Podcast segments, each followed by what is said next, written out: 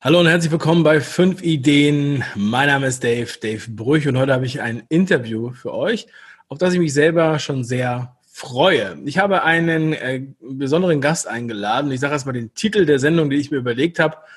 Ähm, ich habe kurz, ähm, ja, ich habe ich hab eine Sendung von ihm gesehen. Ist, ähm, äh, und dann hatte ich so gedacht, der Titel der Sendung muss sein Märchen, Masken und Männer. Und dazu passt er sehr gut, denn er ist ein Coach, ein Coach-Kollege sozusagen. Und zwar macht er Flirt-Coaching, Männer-Coaching. Er hilft den Männern auf die Spur, ja, die entgleisten Männer sozusagen. Und äh, nimmt aber am Rande auch alle möglichen anderen Themen mit. Ja, gesellschaftskritisch, aktuell oder auch politisch. Und zeigt äh, seine Meinung, äh, hält da auch nicht hinterm Baum und beweist, Eier aus Stahl. Heute bei mir zu Gast Maximilian Pütz. Yeah.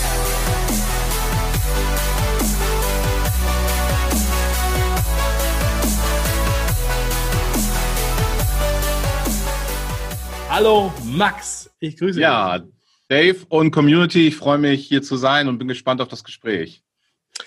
Max, ich erinnere mich äh, im Februar vor dem Lockdown noch, da hattest du, da war ich mit meinem Kollegen äh, in Hamburg, haben wir da eine Produktion gehabt und dann haben wir dein Video gesehen und haben uns äh, totgelacht mit der Annabel Schunke, war das, mhm. glaube ich.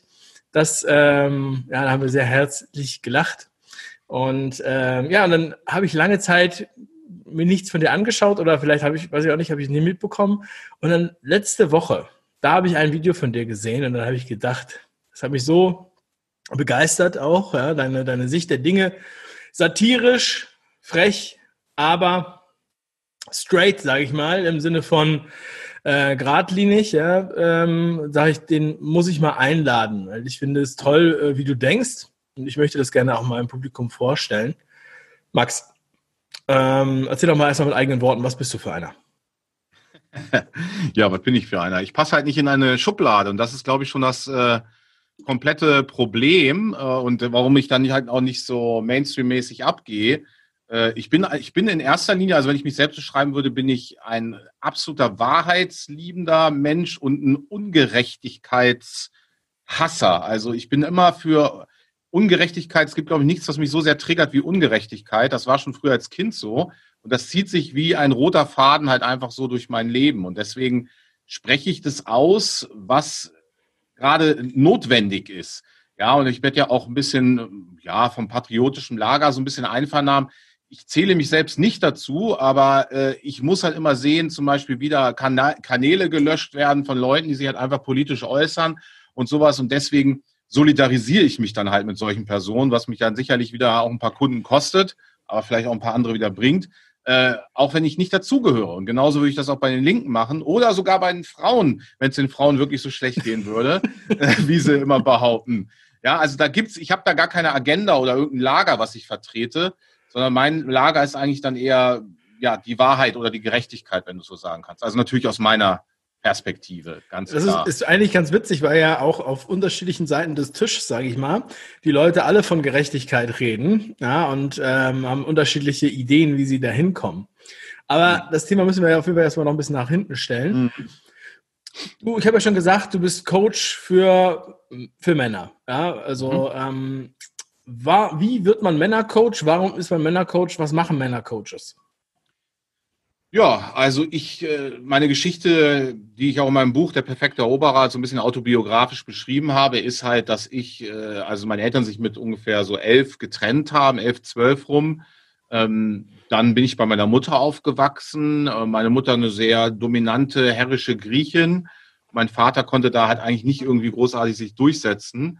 Ähm, ich habe mich aber mit damals mit meiner Mutter sehr solidarisiert, ähm, auch wie die typischen Klassiker halt schlecht über den eigenen Vater reden und sowas und das frisst du dann natürlich als Kind auf ähm, und war ihr auch ein bisschen näher. Ich bin auch eher ein künstlicher, kreativer Typ und mein Vater ist so ein ganz straighter, ähm, ja Zahnarzt, äh, alles war alles nicht mein Weg. Ich bin kreativer, Chaotiker und sowas. Ähm, ja, und ich habe immer gemerkt, dass die, irgendwann merkte ich dann so Pubertät und sowas, dass die Frauen mich sehr geschätzt haben als Mann, aber mehr als so guten Kumpel und Zuhörer und dass sie über eine Person bei uns auf dem Internat immer sehr schlecht geredet und gelästert habt, aber äh, der wirklich dann eine nach der anderen weggegrätscht hat und ich gedacht habe, hä? So, was, hier, hier, hier stimmt irgendwas nicht. Das ist ein Arschloch, das ist ein Schwein, der hat jetzt fast jede gehabt und ich bin der super nice Typ und oh, wenn alle Männer so wären wie du, aber ich kann auch nicht mal eine abkriegen. Ja, und dann das ist ja so ein Klischee, das ist ja so ein Klischee, was man immer hört, ne? Dass der ja. das Arschloch kriegt die Frauen. Aber äh, äh, ich meine, das war jetzt ein Fall, aber ist dir das jetzt öfter vorgekommen? Ist es dann wirklich der Macho, der die Frau schlecht behandelt und schlägt oder? Äh? Na, es geht gar nicht um schlecht behandeln und schlagen und sowas. Also Macho ist natürlich immer, ähm, es ist schon was dran, dass es was unglaublich Bestechendes ist für eine Frau und das kann man ja auch aus der Evolutionsbiologie herleiten, dass äh, im Gegenteil zu dem, was man denkt, dass wenn jetzt einer viele Frauen gehabt hat oder sowas im Freundeskreis, dass man jetzt denkt, oh, jetzt lassen die anderen Frauen die Finger davon oder sowas, weil das ist ja ein ganz böser Player, fühlen sie sich eher gerade dann zu dem hingezogen, äh, vor allem wenn es halt um schnelle sexuelle Geschichten gehört. Ne? Ähm, Frauen stehen einfach auf Männlichkeit, so wie wir auf Weiblichkeit so. Und ich war halt auch nicht männlich. Ich war halt eine, ja, eine Freundin mit einem Pimmel, auf Deutsch gesagt. Ja, also ich habe ja auch da rumgeeiert und habe nicht mir genommen, was ich wollte, sondern habe irgendwie sie verliebt angeguckt und habe gedacht, ja, vielleicht macht sie mal einen Move oder sowas. Aber gut, ähm, das geht vielen jungen Männern heute so, weil es, weil es eben diese Geschlechterrollen ja nicht gibt und Geschlechterrollen sind ja auch ganz, ganz böse. Und deswegen wachsen wir ja in der Illusion auf als Männer, dass äh, es die sie nicht mehr geben würde und dass die Frauen ja emanzipiert sind und dass, wenn sie uns wollen würden, ja auch auf uns zukommen würden, was aber totaler Schwachsinn ist. Einfach im gelebten, angewendeten Leben ist es totaler Quatsch. So, also du kannst, ich habe sehr viele attraktive Männer zu mir kommen, sehr erfolgreiche Männer, die ich coache. Und äh, ihr Grundproblem ist immer in erster Linie, wie aktiv sind sie? Und die meisten Männer sind halt nicht aktiv das bedeutet, dann bleibt halt so dieses durch einen Freundeskreis lernt man mal eine kennen, durch das Arbeitsumfeld. Aber das wird dann wiederum schwierig, wenn du halt dann in solchen Berufen unterwegs bist wie Ingenieur ähm, oder diesen ganzen technischen Berufen, wo viele meiner Kunden herkommen. Das Lustige ist, dass ich ähm, vielen Unternehmern helfe, ihr Unternehmen auf Spur zu bekommen oder Kommunikation innerhalb des Unternehmens oder auch eine Idee umzusetzen. Weil viele haben tausend Ideen, ja, der Kanal heißt ja auch fünf Ideen. Und ich habe immer gesagt, alle Ideen sind nichts wert, wenn ihr nichts draus macht. Und jetzt ist mir mhm. gerade aufgefallen, das ist ja total die Parallele, weil es ist so ähnlich wie Leute, die dann zur Schule gehen und sagen, ja, ich muss jetzt einfach nur zur Schule gehen, ich muss jetzt Abi machen oder so. Und dann kommt das Glück von alleine, dann kriege ich den perfekten mhm. Job. Oder ich studiere das jetzt noch und dann kriege ich den perfekten Job. Ich muss mich jetzt nur noch an diese Regeln halten und irgendwann kommt dann die Rente. Und die Rente ist sozusagen der Orgasmus des Lebens. Das ist ja so eine, äh, auch quasi ein Märchen, in der was viele Leute denken. Aber ich denke, die Initiative, also das, was du auch gerade gesagt hast, wie aktiv sind sie? Das ist das Entscheidende. Also nicht nur äh, im Geschäft, sage ich jetzt mal, oder auch äh, was seine Persönlichkeit angeht, sondern auch bei Frauen anscheinend. Ja, muss ich kannst eigentlich im Prinzip eins zu eins übersetzen. Also die Dinge, die dich als Mann, das ist auch evolutionsbiologisch ganz klar, die dich als Mann auch erfolgreich machen. Also die machen dich eigentlich auch fast erfolgreich bei Frauen. Weil wenn du, äh, deswegen mögen Frauen keine Zögerer, weil Zögerer wahrscheinlich auch nicht im normalen Leben viel hinkriegen. Ne? Also wir bilden uns halt immer ein, dass wir so äh, total evolved sind und so und dass das alles gar keine Rolle mehr spielt, unsere Jahrmillionen Evolution. Aber diese Programme sind halt vollkommen in uns drin und die sind auch bei den Frauen drin. Und auch wenn die Frauen selber einen Job haben oder sonst was, äh, es gibt dazu massenhaft Studien. Frauen heiraten zu 95 Prozent immer den Mann überhalb ihres Einkommens, ich glaube 10 bis 20 Prozent. John Peterson hat da mal eine Studie rausgegeben äh, Minimum, ja, also drüber und ungefähr fünf bis zehn Jahre. Also mit 95 Prozent. Deshalb bist du noch nicht verheiratet.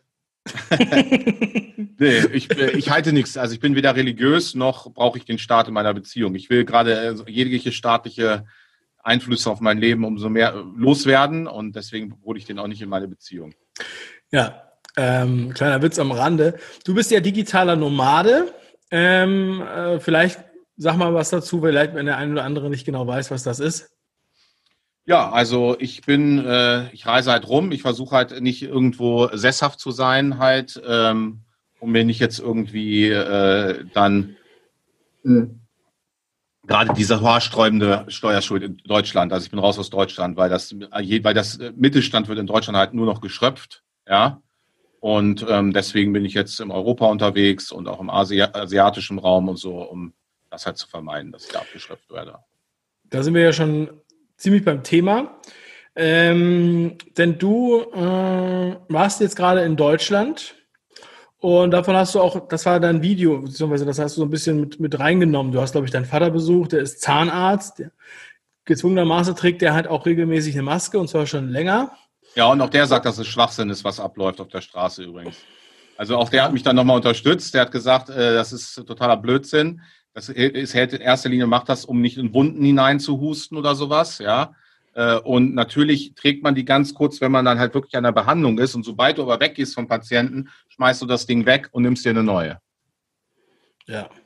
Und was wir jetzt sehen, ja, wir haben die, die Leute haben die Masken teilweise äh, nicht nur an einem Tag auf, sondern mehrere Tage. Ja. Und jetzt äh, der neueste Streich, dass die Kinder den ganzen Tag mit Maske rumlaufen in einigen Bundesländern und vorher noch im Bus. So, du warst in Deutschland, du hast diesen geilen Spruch geprägt, ja, du bist also in, in aktuell bist du ja in Spanien. In Spanien ist ja eigentlich von außen betrachtet hat man das Gefühl, das sind die, die härtesten, die wollen sogar, dass du immer eine Maske auf hast. Das erzählen mir alle, die in Spanien unterwegs sind. Und äh, die Polizei ist auf den Straßen unterwegs. Man hat sich gefragt, was die vorher die ganze Zeit gemacht haben. Und jetzt wird hier kontrolliert und gegebenenfalls abkassiert. Ähm, bitte schilder mal die Situation, wie du das in Spanien jetzt erlebt hast und wie es für dich in Deutschland war. Ja, ich denke, du hast ein bisschen also, einen frischeren, äh, frischeren, Blick als alle, die jetzt hier schon das letzte halbe Jahr, äh, sag ich mal, drauf äh, eingestimmt wurden. Also in Spanien ist ja sehr, sehr streng. Also es gibt eine allgemeine Maskenpflicht. Also praktisch überall, sobald du das Haus verlässt, hast du eine Maske eigentlich zu tragen. Also überall. Ähm, Ausnahme Strand warum auch immer. Das Coronavirus traut sich anscheinend nicht an den Strand, aber wir haben mal gedacht, das war für so dieses bisschen, wir retten noch den letzten Funken Tourismus. Ähm, ich sehe hier auch, also ich habe hier auch, glaube ich, in der ganzen Zeit, wo ich unterwegs war, auch nur zwei oder drei Leute auch ohne Maske gesehen. Also die ziehen es auch knallhart durch. Also die sind auch, glaube ich, noch, noch viel staatsgläubiger als die Deutschen. Aber lustigerweise ist es ja so, weil ich bin ja befreit auch von der Maskenpflicht, dass ich hier noch in, in, überhaupt nicht auf Aggression gestoßen bin. Ne? Also es geht dann halt manchmal so äh, diese übliche Diskussion, ah ja, Sie müssen bitte Maske tragen oder Maskeria, bla bla bla. Und dann sage ich, nee, nee, äh, ich bin befreit. Und dann, äh, ah ja, manchmal so, ah, okay, alles klar, gut. Dann sind auch recht freundlich und lächeln dich an. Oder äh, manchmal sagen, oh, kann ich das Papier sehen? Und dann sage ich, ja, klar, bitte, zeige ich es denen. Und das war's. Ja. Also auch diese bösen Blicke und sowas, das erlebe ich nicht. Ich weiß nicht, was das in der deutschen Seele dann ist. äh, wohin ich gegen in Deutschland, wo es ja für mich eigentlich eher so ein, wie ein Wellnessurlaub war, weil da musst du ja fast gar keine Maske mehr tragen, außer jetzt, wenn du einkaufen gehst und in einem Hotel, wo wir waren, und das war auch wieder so behindert. Äh, da war ich erst mit meiner Mutter in Mecklenburg-Vorpommern im, äh, im, im äh, Hotel. Da musste man eine Maske tragen, wenn man aufsteht, zum Buffet geht und sich da, und dann wieder zurück. Und dann war ich in Niedersachsen mit meinem Vater in einem anderen Hotel. Da musste man keine Maske tragen, nur die Mitarbeiter. Also Konsistenz überhaupt auch nirgendwo. Äh, totaler Quatsch. Und da hatte ich aber richtige Erlebnisse, vor allem im äh, Flugzeug. Da hatte ich gute Diskussionen, also mit den Leuten, wie die da, äh, also wirklich auch total be bescheuert. Also eine Frau, die war mit so die aggressivste und sagte, wo ist denn Ihre Maske? Da habe ich gesagt, äh, Entschuldigung, sind Sie vom Personal oder von der Polizei? Nee, wieso? Äh, ja, dann geht sie das nichts an. Ja gut, dann gehe ich halt zum Personal. Habe ich gesagt, wenn es Sie glücklich macht, können Sie das gerne machen. Das Personal ist informiert, ja. Und dann so, ja, oder sind Sie befreit? Und ich so, ja, ich bin befreit. Äh, ja, ja, bla bla bla. Und setzt sich dann wieder hin. Aber die hatte richtige Welle gemacht. Ne? Also wie bescheuert die Menschen auch sind. Dass sie denken, dass ich praktisch in den Flughafen reingehe, durch die Security, in das Flugzeug einsteige und keiner, sie ist die erste Frau, die, der es auf einmal aufgefallen ist, dass ich keine Maske trage.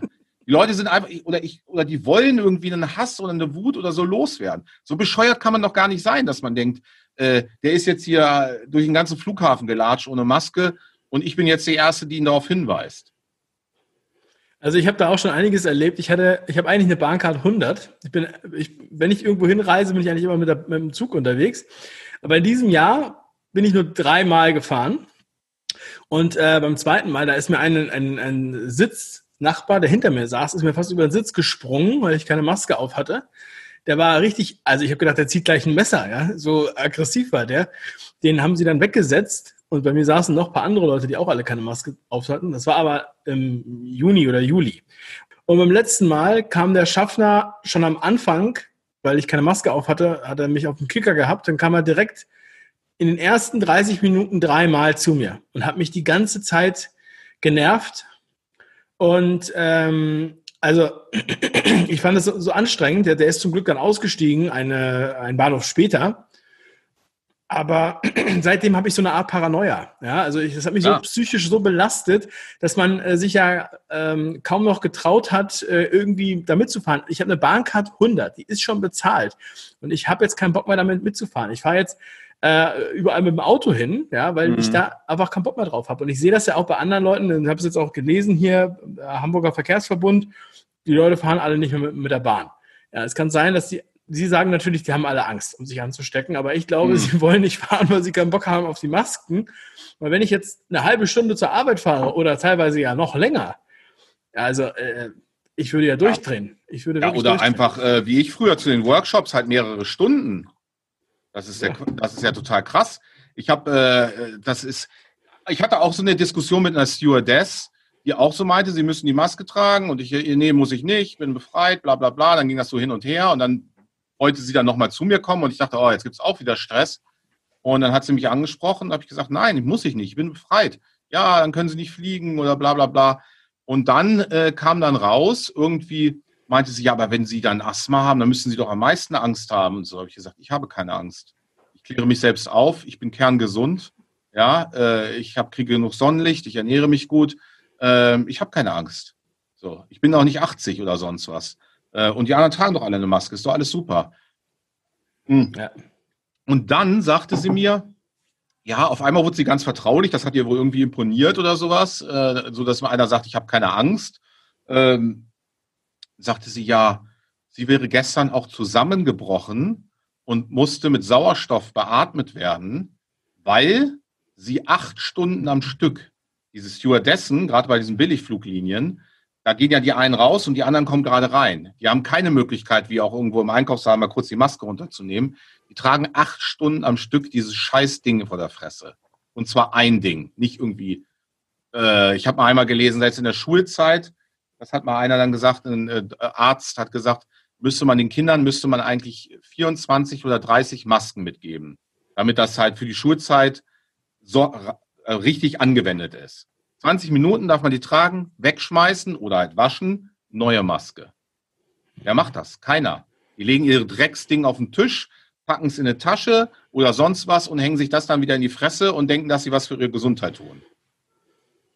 Total bescheuert ist das für mich. Ja, also ich spreche auch die ganze Zeit davon und mich erreichen ja auch viele solche Geschichten. Ähm, zum Beispiel eine, äh, eine Frau, eine 65-jährige Frau, übrigens zu 80 Prozent behindert, wurde aus dem Zug getragen, weil sie keine Maske aufsetzen wollte. Da drehen die Schaffner, also das sind natürlich wenige Schaffner, aber die, die halt irgendwie keine Ahnung, was für eine, was für eine, äh, was für ein Knacks die haben, die drehen dann halt durch. Ja? Also man fragt sich auch, wie das dazu kommt. Sie war dann nachher so verzweifelt, der hat die Polizei gerufen, hat gesagt, schmeißen Sie die raus. Dann hat sie im letzten Moment sogar noch die Maske aufgesetzt äh, äh, und gebettelt, dass er, dass er sie nicht rausschmeißt. Dann hat er sie 300 Kilometer vor zu Hause rausgeworfen. Ja, äh, ja, da habe ich auch gesagt, ab jetzt schreibt Ich glaube, doch bei der Bahn gibt es noch nicht mal, eine, es gibt eine, auch noch nicht mal diese Pflicht oder sowas, weil da hatte ich mal einen Artikel gelesen oder vielleicht haben sie das mittlerweile geändert, sondern nur so eine Empfehlung, eine dringende Empfehlung oder sowas. Ne? Da gibt es nicht mal die richtige Pflicht bei der Deutschen Bahn. Also ähm, Sie haben wohl Ihre eigene äh, Pflicht ausgerufen, sozusagen aus Hausrechtssicht. Eigentlich ist es ja Bundesrecht und eigentlich sind diese Verordnungen ja Ländersache. Also mhm. äh, das heißt, eigentlich wäre das sozusagen übergeordnet. Und es gibt ja kein Gesetz dafür, sondern das ist ja eine Verordnung, die jedes Bundesland selbst macht. Das ist so eine Art trojanisches Pferd. Also dieses Infektionsschutzgesetz ermächtigt sozusagen die ganzen Bundesländer jeweils einzeln Verordnungen zu erlassen. Die werden aber nicht vom Parlament erlassen, sondern nur von der Exekutive. Und die können sie quasi jeden Tag ändern. Also die können jetzt sagen, wenn sie Lust haben, ähm, Leute mit Glatze müssen jetzt immer einen Hut tragen, weil das äh, geht gar nicht ja, äh, in unserem Bundesland. Dann ist das ab morgen Verordnung. Dann können Sie die Strafzettel. Also deswegen nenne ich das auch, das ist ein Ermächtigungsgesetz. Ja, das ist nichts das, anderes als damals das Ermächtigungsgesetz von, von Adi.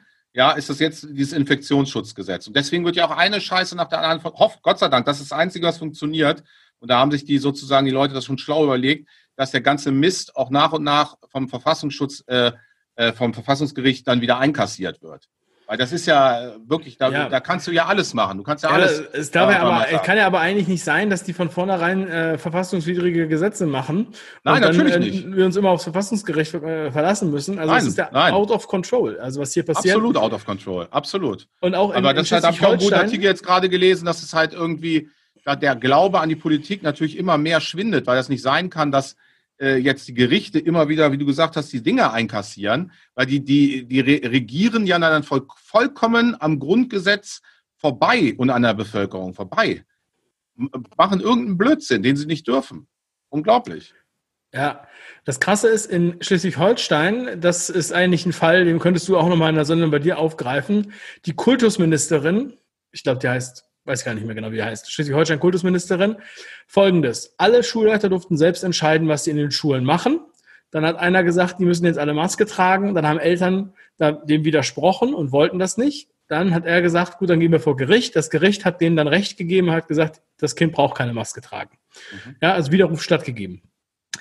16 Uhr war der Widerruf stattgegeben. Um 18 Uhr hat diese Kultusministerin Pressekonferenz gemacht. Ungefähr so. ab Montag Maskenpflicht für alle. Das war der Originalton. Ja? Okay. Da hat sie das einfach mal geändert. Also sagen wir mal, wirklich zickig, beleidigt. Was, mhm. was interessiert mich das Gericht? Äh, wir ändern jetzt einfach die Verordnung. Und das ist der absolute Oberwahnsinn. Ja? Das, äh, und das Infektionsschutzgesetz gibt sowas her, theoretisch für alle übertragbaren Krankheiten. ja? Und das Risiko, also es würde theoretisch auch bei Fußpilz gehen. Ja, bei Fußpilz denken die Leute jetzt vielleicht, das wäre nicht so schlimm. Aber die Frage ist, ist dieses Virus denn so schlimm, dass wir das jetzt hier alles machen müssen? Uns wurde das ist keine Frage. Die Frage ist beantwortet. Die Frage heißt nein. nein, die ist wirklich jetzt beantwortet, weil jetzt hat man ja die Zahlen wirklich. Man hat die Sterberaten, man hat den Vergleich zum Vorjahr. Äh, man, man hat wirklich alle Daten jetzt auf dem Tisch und es geht ja, jetzt wird jetzt ja auch aufgerollt. Ich habe jetzt gerade gelesen, die werden über Amerika, äh, ein Interview gehört mit Langemann Media, auch sehr, sehr gut. Empfehlung an dich und an alle. Äh, langes Interview mit einem Anwalt, die jetzt über Amerika eine Sammelklage machen, dann erstmal in Amerika und dann in Deutschland, weil die Daten sind, die Datenlage ist so eindeutig, dass wirklich nur, deswegen nenne ich es auch Zeugen Coronas, dass wirklich nur noch ein äh, Gläubiger sagen kann, dass wir es hier mit einem wirklich tödlichen Killer-Virus zu tun haben, der uns alle dahin refft und einer Pandemie. Das kann nur noch einer behaupten, der sich wirklich nicht mit den Daten und Zahlen auseinandergesetzt hat. Ja, du sprichst von der ähm, Class Action von Rainer Füllmich, der war auch schon Richtig, bei mir im genau, Interview. Genau. Ja, ja großartig. Ähm, also ich finde es großartig, dass da so viel passiert. Auch ähm, die Anwälte für Aufklärung, Lehrer für Aufklärung, Ärzte für Aufklärung, unheimlich viele Leute sind da in Bewegung. Aber irgendwie wird, bewegt sich da äh, quasi bei den Politikern halt nichts. Nee, ähm, das ist richtig, weil das ist äh, ganz klare Lobbyarbeit und so heftige wirtschaftliche Interessen. Wenn die mit dem Ding durchkommen, dann kannst du wirklich dir entweder die Kugel geben oder irgendwo auswandern nach Schweden oder sonst was. Wenn dieses Ding durchkommt, da bin ich ganz, ganz radikal, dann haben wir wirklich, dann gibt es nächstes Jahr, das sage ich dir, Corona 20, 21 und sonst was. Ich habe jetzt letztens, Alleine an den PCR-Tests verdient die Pharma im Quartal in Deutschland alleine eine Milliarden Euro. Alleine an dem scheiß PCR-Test. Und das richtig dicke Business ist erst die Impfung. Ja, also wer da denkt, da brauchst du kein Verschwörungstheoretiker zu sein, dass da nicht mega wirtschaftliche Interessen entstehen und dass das Business schlechthin ist, irgendwas, was keiner sehen kann und irgendwo schwebt es herum und ist immer Gefahr. Und äh, ja, nächstes Jahr ist es Corona 20. Oh, scheiße, wieder Lockdown. Jetzt braucht ihr die neue Impfung. Es ist äh, ein Wahnsinn, wirklich. Und ich glaube, bei den Politikern ist es äh, teilweise wirklich Dummheit und Unaufgeklärtheit. Ich glaube jetzt nicht wirklich an die große Verschwörung, dass die alle unter einer Decke stecken mit der Pharma, sondern die meisten sind uninformiert. Die haben auch ihr Tagesgeschehen. Die sind halt oft so, oft so Ratten in, im Rat wie wir selber, haben nicht die Zeit, sich aufzuklären und denken, ja, die Experten oder was heißt die Experten, der Experte Drosten sagt, das ist unglaublich gefährlich. Wir müssen jetzt die Bevölkerung davor schützen. Ja, und jetzt irgendwie versuchen, glaube ich, raffen es die meisten schon, dass sie Scheiße gebaut haben. Aber ein Eingeständnis, äh, so wie es von Söder ja teilweise gekommen ist, führt ja meistens dazu, dass die Leute dich dann noch mehr hassen oder dass sie dann sagen, ja, du hast einen Fehler begangen, du hast ja zugegeben, also können wir dich jetzt noch besser verurteilen. Mhm. Ja, es ist äh, unglaublich, wie, wie stark aber diese ganze Story, also dieses Märchen geglaubt wird. Weil auf der einen Seite zuerst wird totale Angst verursacht und gesagt, 1,3 Millionen Menschen werden sterben. In Österreich sagt er kurz, jeder wird jemanden kennen, der an Corona gestorben ist. Äh, ja, das waren ja die Prognosen. Dann wurden hier falsche Bilder aus, aus, aus, aus Italien gezeigt und so weiter. Jetzt, du hast es gesagt, die Zahlen sind öffentlich. RKI-Dashboard kann man es nachgucken es ist gar nichts los. Ja, es sind. Ist vorbei. Ist vorbei, wie der Bakti auch sagt. Die, die Welle ist Es gab eine, eine kleine Welle und so wie jede Grippe. Und das ist auch so die Hybris überhaupt der Menschen und der Menschheit, immer zu denken, die können da irgendwo dazwischen winken. Und es ist auch total dumm zu glauben, es gibt diesen Killer-Virus, wenn er nicht von Menschen irgendwo im Labor gezüchtet wurde oder sowas, sondern es gibt Viren, wollen eigentlich, dass ihr Wirt natürlich überlebt, weil sie wollen sich ja verbreiten. Deswegen äh, ist Umbringen des Wirtes total bescheuert. So, das heißt, dass äh, diese ganze Killer-Virus-Geschichte gab es seit Jahrhunderten auch nicht bei uns und irgendwo. Ja, und selbst bei einer krassen Sache wie Malaria oder Ebola bin ich nicht dafür, dass du die ganze Bevölkerung einsperrst und irgendwelche Masken. Das kannst du dir in der Demokratie nicht erlauben. Du kannst lokal, und dafür ist das Infektionsschutzgesetz auch übrigens geschaffen worden, nicht dafür, dass du ganz Deutschland abriegelst und irgendwie, sondern du kannst temporär, lokal, wie es ja jetzt auch immer mehr getan wird, gesagt, oh, da ist jetzt ein Herd, das Krankenhaus oder sonst was, das wird abgeriegelt und da werden die Grundrechte temporär eingeschränkt. Also du kannst nicht ein ganzes Volk in Sippenhaft nehmen aufgrund des Infektionsschutzgesetzes. Du arbeitest ja in deiner Arbeit als Coach auch im Grunde genommen in der Persönlichkeitsentwicklung und äh, so ein Stück weit in der Psychologie, mhm. äh, würde ich jetzt mal sagen wie, wie kann es sein, dass die Leute, weil das, was wir jetzt erleben, was du auch in Deutschland erlebt hast, ist ja eigentlich, dass ähm, so eine Dynamik entsteht. Die Leute, die im Supermarkt sehen, dass du keine Maske auf hast, die reagieren ja zum Teil ähm, böser, aggressiver, ähm, so wie die Frau bei dir im Flugzeug, als das Personal oder als irgendwie ja, äh, das ja, Ordnungsamt ja, oder sowas. Und ähm, erstmal, das ist natürlich so ein Thema. Und dass diese, die Leute haben natürlich Angst, ja. Also äh, die meisten bilden sich nicht weiter, wissen gar nicht, was ein PCR-Test ist, gucken sich nichts an außer die Tagesschau, wo den ganzen Tag nur von Desaster gesprochen wird und von Panik. Aber wie kommt man aus dieser, aus dieser Einbahnstraße raus? Weil das ist jetzt im Grunde genommen ja äh, nicht unbedingt nur ein politisches Problem, weil die meisten Politiker auch jetzt darauf reagieren, dass das Volk so viel Angst hat und so viel äh, ja, Denunziantentum da äh, herrscht. Und alle, die was anderes sagen, sind die Schmuddelkinder, wenn als, als Nazis und was Reichsbürger, Verschwörungstheoretiker und was auch immer, Wirrköpfe mhm. gebrandmarkt. Und mit denen darfst du gar nicht reden, darfst du nicht angucken. Die sind ganz, ganz schlimm. Ja, also ähm, das ist eine ganz spannende Frage. Und die, also ich glaube da schon, dass die Politiker auch was mit dazu tun haben. Die die Selbstermächtigung, also selbst ein selbstbewusster Mensch zu werden, über sich selbst, seine Ängste zu überwinden, äh, sich zu kennen, anzuerkennen, zu lieben, äh, mit, mitfühlend mit seinen Mitmenschen zu werden, das sind ja Dinge, die, die, die lernt man nicht in der Schule. Die lernt man vielleicht noch ein bisschen im Elternhaus, aber auch da wird ja alles dran gesetzt, dass es sowas wie ein Elternhaus nicht mehr gibt. Ja, äh, also somit äh, denke ich schon, dass das auch System hat. Ne? Weil ähm, es ist ganz lustig, weil in unserer Nische, in unserer Nische, fast alle Persönlichkeitscoach oder irgendwie sowas, ja, äh, positionieren sich entweder, du hast auch selber in einem Video von dir gesagt, Coach Cecil erwähnt, und die gehen, ja, gehen damit ja auch ein finanzielles Risiko ein, ne? weil sie damit auch Leute vergraulen.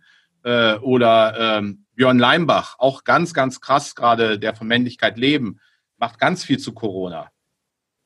Mhm. Also man merkt, die Masse ist halt angstgesteuert und lässt sich leicht verängstigen. Warum? Weil sie keine selbstbewussten Menschen sind, weil sie es nie gelernt haben. Und wenn du die Masse nicht aufklärst, wird sie immer so leicht manipulierbar sein und immer leicht in so eine Richtung gebracht werden können. Deswegen gehe ich auch immer erstmal freundlich mit den Leuten um, wenn sie mich ansprechen darauf, weil ich habe Mitgefühl mit denen. Also ich habe keinen Hass gegen die oder ich sage auch nicht, die sind dumm. Wenn ich denken würde, da draußen ist so ein böser Killer-Virus, da draußen rennt er rum, ja, und der, der, der jetzt ohne Maske rumläuft, der ist jetzt ganz gefährlich und er könnte mich anstecken und dann bringt er meine Kinder um. Dann kann ich ihre Reaktion emotional verstehen. Deswegen versuche ich die erstmal immer freundlich zu reagieren. Wenn sie mich dann natürlich zu sehr die ganze Zeit anschreien, dann äh, reicht es mir auch irgendwann. Aber erstmal bin ich immer super freundlich. Vielleicht klappt es deswegen auch so gut in Spanien und sage so, na, sorry ähm, und so. Und wenn jemand das auch wissen will, so wie diese Stewardess, dann äh, erkläre ich auch ein bisschen was und sag hier, kann Ihnen auch Links schicken oder sowas. Ja, lesen Sie das nach, was über die Effektivität von Masken gegenüber Viren und sowas. Ähm, so, also das, das wird nicht erreicht, dass du irgendwo eine große, also ohne die alternativen Medien, die ganz wichtig sind dafür, weil dadurch, also ich, mir graut's davor, wenn sowas in den 80er Jahren passiert wäre, wo es halt einfach nur äh, Fernsehen gab.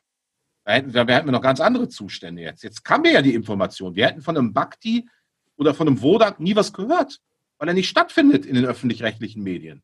Auch nicht in den privaten Medien.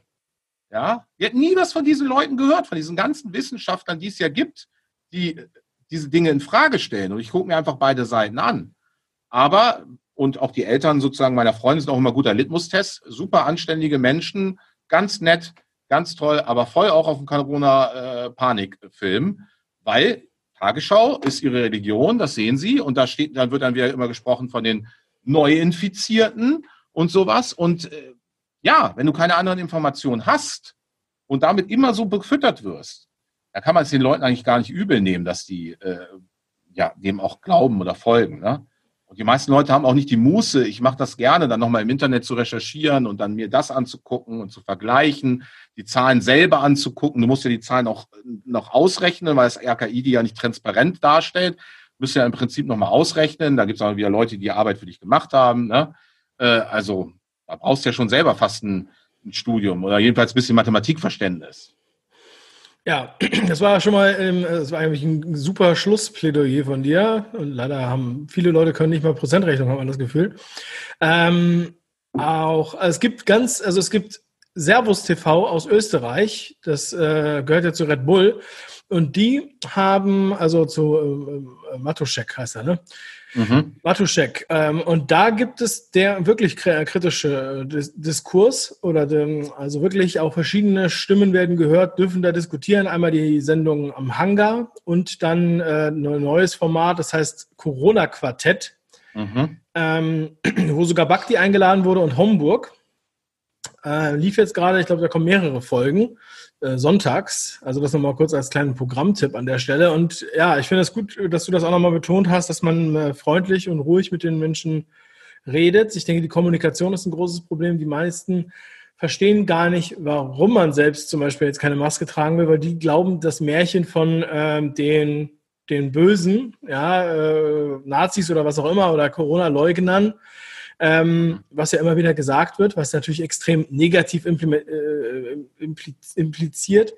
Und außerdem dieses, diese Legende, wenn du die Maske nicht trägst, dann sterben Menschen.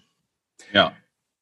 Das ich ist schon immer, richtig bösartig, was sie da gemacht haben. Das ist ja auch umgedreht, ne? Weil eigentlich ist es ja auch Schwachsinn, weil nein, die Maske schützt in erster Linie äh, praktisch den anderen, äh, nee, nicht den anderen, wie soll ich sagen, aber es ist Schwachsinn, dass sie wirklich sagen, wie sagen sie es immer? Wie drehen sie es immer? Sie sagen ja immer, wenn du die Maske trägst, schützt du irgendwie deine Mitmenschen oder sowas. Na, die sind durch die Maske viel mehr geschützt, als wenn ich jetzt irgendwie die Maske trage. Also das ist äh, Blödsinn. Also eigentlich sind sie überhaupt nicht geschützt, aber aus medizinischer Sicht, ja, trägt der Arzt die Maske, damit er dem anderen nicht in seine Wunde reinhustet oder sonst was. Also so in diesem Alltagsdinge bringt das überhaupt nichts. Ja. Äh, ich sage auch immer, äh, die Maske schützt 100% vor Strafen. Ja. Und sonst ja. nichts. Ja. Dafür ist sie da. Ja, Maximilian Pütz, äh, war mir eine Ehre, dich hier als Gast da, dabei zu haben. Ich, ähm, ich freue mich über deine Sendung, freue mich, wenn da auch ein paar Zuschauer sich das mal anschauen, was du da machst. Ich denke, du hast da auch ähm, ja, äh, bewiesen, dass du, dass du deine Meinung hast, dazu stehst und da ähm, auch gerade deinen Weg gehst, finde ich super. Danke, dass du das machst und dass du auch dein Gesicht dafür hinhältst. Ähm, ich denke, das ist ganz wichtig und du hast da auch eine Vorbildfunktion bei vielen Männern und gleichzeitig auch nochmal das Signal raus, dass die Leute sich nicht unterkriegen lassen sollen, dass sie auch aktiv sein sollen. Ähm, ja, und ähm, sozusagen auch meine Devise, die ich immer sage, mach was draus. Ja, und das sollten auch deine Männer, deine, deine Kundschaft sozusagen, deine Coaches äh, mitnehmen. Also Max, ich freue mich, dass du dabei cool. warst und ich wünsche dir noch eine, ein, ein gutes restliches Jahr und ich hoffe, dass das bei euch in Spanien bald ein Ende hat. Ja, alles klar. Danke. Und auch bei uns hier ciao. natürlich. Hau rein, ciao. Jo, ciao.